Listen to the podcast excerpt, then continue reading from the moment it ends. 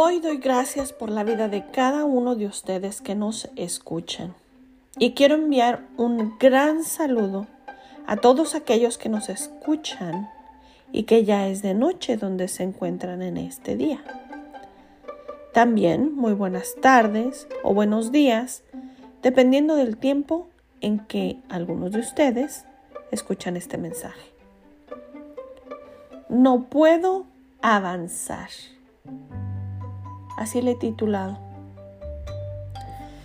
Me imagino que algunos, si no todos ustedes, en algún tiempo han visto películas en las que una persona se extravía en una isla, pero llega a ese punto en donde esa persona llega a un pantano y cae en arenas movedizas. Muchos lo hemos visto. Y algunos de ustedes tal vez esto que les cuento ha sido real, en donde no puedes moverte, no puedes avanzar, porque si te mueves y entre más te muevas, te hundes. Bueno, pues es algo muy real. Me ha tocado hablar con muchas personas que simple y sencillamente no pueden avanzar. Están paralizados o paralizadas. Son acosados por su pasado y la condena de sus errores pasados son tan abrumadores que no pueden ni dormir por la noche o funcionar durante el día. A esas personas o a esa persona que dice, he pedido a Dios que me perdone, pero todavía me siento culpable y condenado. ¿Qué hago? R.C. Sproul respondió a esa declaración y dijo, escuche, si todavía te sientes condenado, entonces habla con Dios de nuevo. Pero esta vez no le pidas que te perdone por el pecado que te ronda. Más bien, pídele que te perdone por insultar su integridad al negarse a aceptar su perdón. Ve ahora, cuando Dios promete perdonar a su pueblo, perdonarnos a cada uno de nosotros, cuando nos arrepentamos, él no está jugando. Si Él te dice que te perdonará, entonces Él te perdona. Y si Dios te perdona, tú eres perdonado. Aquel quien el Hijo ha liberado es verdaderamente libre. Así dice su palabra. Escucha cuidadosamente. Si quieres superar tu pasado, entonces debe de confiar su pasado a aquel que mora fuera del tiempo. Él sorprendentemente es capaz de hacer que esa cosa o ese pecado que usted cometió, que usted hizo, lo puede tornar en algo para un bien. Él se especializa en dar belleza por cenizas. Solo hace cosas milagrosas. Él solo hace obras maravillosas. A menudo desearíamos tener amnesia porque estamos tan obsesionados por nuestro pasado que pensamos que si solo se pudiera olvidar el pasado, entonces serían capaces de manejar el presente. Bueno, pues hay buenas noticias para usted porque Dios no quiere quitar sus recuerdos, Él quiere redimirlos.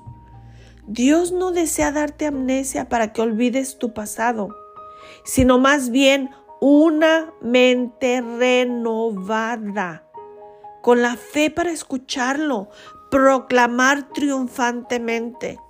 Tampoco te condeno, amigo o amiga, y como Cristo mi Hijo ya ha pagado en la cruz por tus pecados y por todo lo que has hecho, no te castigaré. Eso Él te lo dice. Él te ha perdonado. Así que si tienes un pasado entendible, pero de eso se trata el creerle a Dios, el creer en Dios. Dios quiere borrar tu pecado, no tu mente. Él no quiere borrar tu memoria, sino más bien borrar su registro. Recuerda, tu redentor es más grande que tu pasado. Dios puede perdonar tu pasado, pero no lo desperdicia. Dios no ha terminado contigo. La razón por la que sé que Dios no ha terminado contigo es porque hoy en día todavía estás vivo o viva. Cuando Dios haya terminado contigo, tú mismo lo sabrás. Dios no quiere que nos castiguemos a nosotros mismos para borrar nuestra culpa. Él castigó a su Hijo. Él castigó a su Hijo para cancelar nuestra culpa.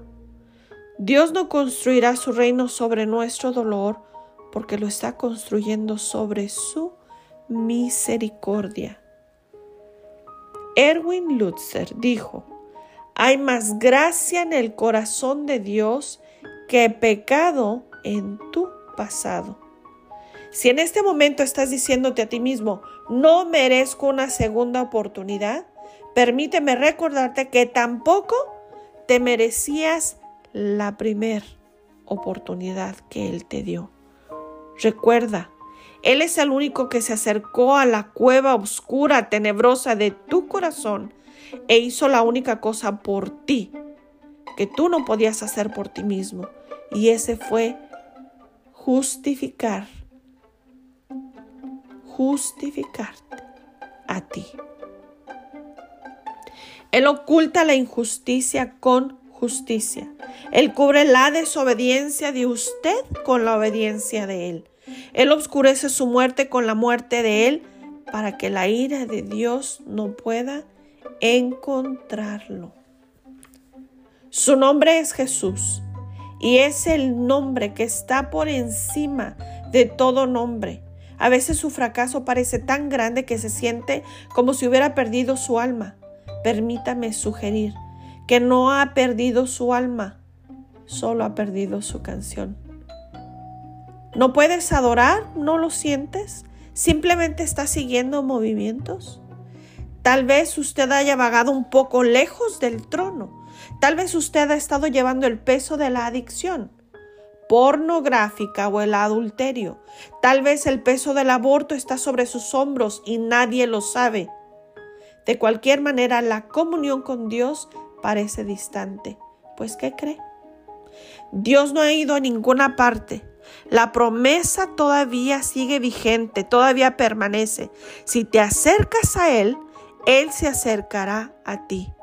El problema es que el pecado corta tu garganta a alabarle. El pecado nubla tu vista y tus sentidos. Mateo 24, 12 dice, y por haberse multiplicado la maldad, el amor de muchos se enfriará. Permíteme hacer esta oración hoy contigo. Acompáñame. Padre nuestro que estás en el cielo, santificado sea tu nombre. Señor, hoy te damos gracias por este mensaje, te damos gracias por esta palabra. Señor, perdóname porque he pecado contra ti, porque he dudado en tu poder, he dudado en lo que tú puedes hacer. Señor, hoy entrego mi vida Abro mi corazón para que tu Hijo Jesús entre y more en él. Señor, escribe mi nombre en el libro de la vida. Perdóname por cada uno de mis pecados. Y ayúdame, Señor, a crecer en fe. Ayúdame, Señor, a no dudar de tu palabra. Ayúdame, Señor, a caminar en fe y a caminar conforme a tus promesas. Gracias por la salvación que me has dado. En el nombre de Jesús. Amén.